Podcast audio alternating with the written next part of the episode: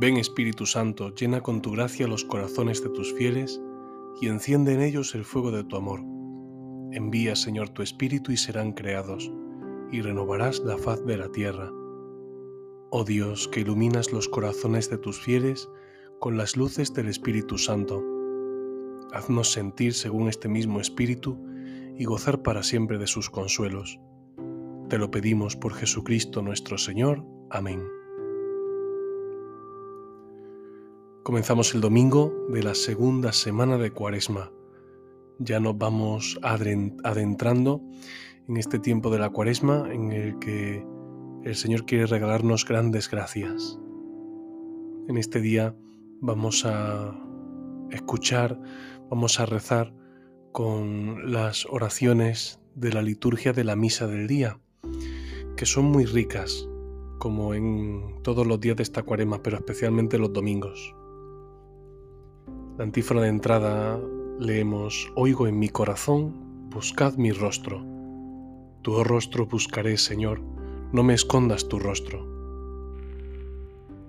Nos orienta ya en aquello que vamos buscando cuando vamos a la Eucaristía del domingo. No vamos para sellar una cartilla o para hacer un tic en el precepto dominical, sino que vamos buscando el rostro del Señor. Vamos camino a un encuentro. Esto es lo que quiere nuestro corazón. Nuestro corazón no quiere ritos vacíos, sino que quiere momentos de encuentro. Y esto es la Eucaristía del domingo. La oración colecta rezamos, oh Dios, que nos has mandado escuchar a tu Hijo amado. Alimenta nuestro espíritu con tu palabra, para que con mirada limpia contemplemos gozosos la gloria de tu rostro. Oh Dios, que nos has mandado escuchar a tu Hijo amado.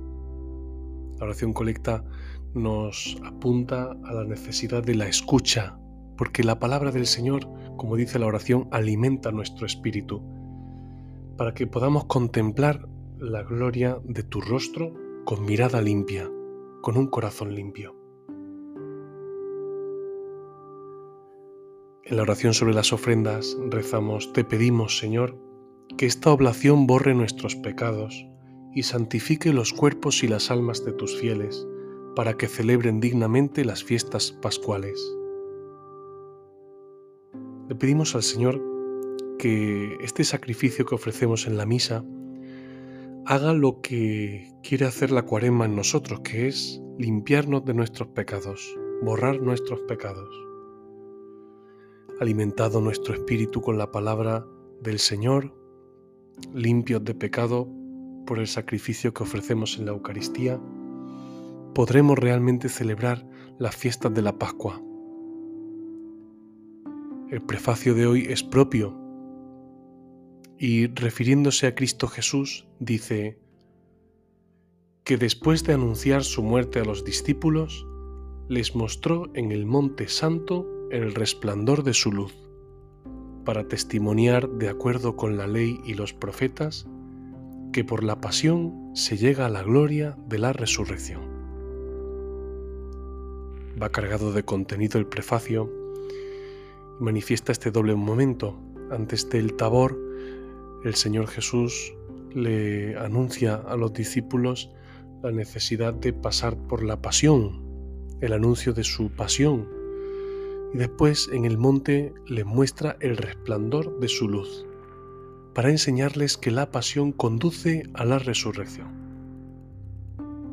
Esto es lo que les explica el resucitado a los discípulos de Maús. Es que no sabéis que toda la escritura habla de que el Mesías tenía que padecer. Así en esta fiesta, en este domingo en que nos fijamos en Jesús en el misterio de la transfiguración, contemplamos el misterio.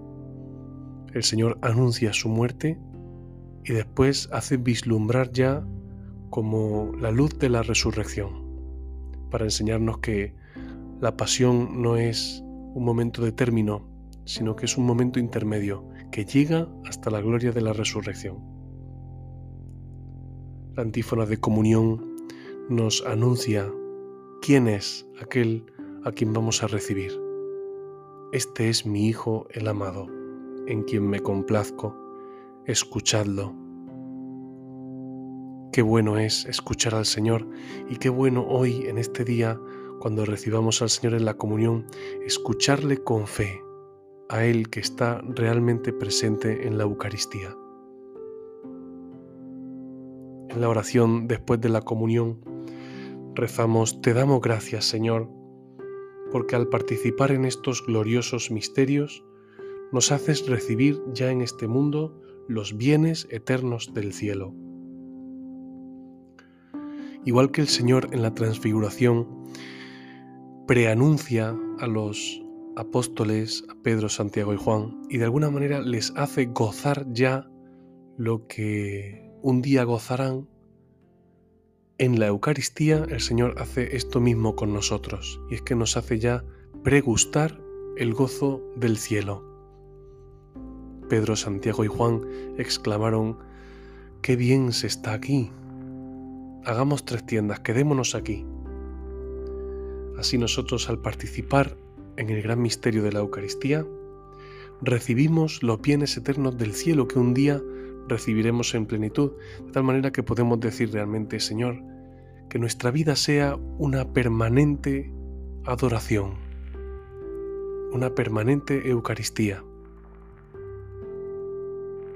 Después, la liturgia da la posibilidad al sacerdote de hacer una bendición especial sobre el pueblo, que dice así, Bendice continuamente a tus fieles, Señor, y haz que se adhieran de tal modo al Evangelio de tu unigénito, que aspiren siempre y puedan llegar felizmente a la gloria que Él mostró a los apóstoles. Nos adherimos así a la escucha de la palabra de Jesús, el Hijo amado, para que nosotros podamos llegar con alegría al encuentro con Jesús en la eternidad. Por tanto, entremos hoy en la Eucaristía conscientes de lo que la liturgia quiere hacer en nosotros. Quiere hacer nosotros un encuentro con Cristo vivo, a quien buscamos de todo corazón. Quiere realmente prepararnos para la escucha, para que escuchemos en nuestro corazón al Señor que recibiremos en la Eucaristía. Y quiere hacernos ofrecer realmente la Eucaristía de todo corazón para que así quedemos limpios de pecado.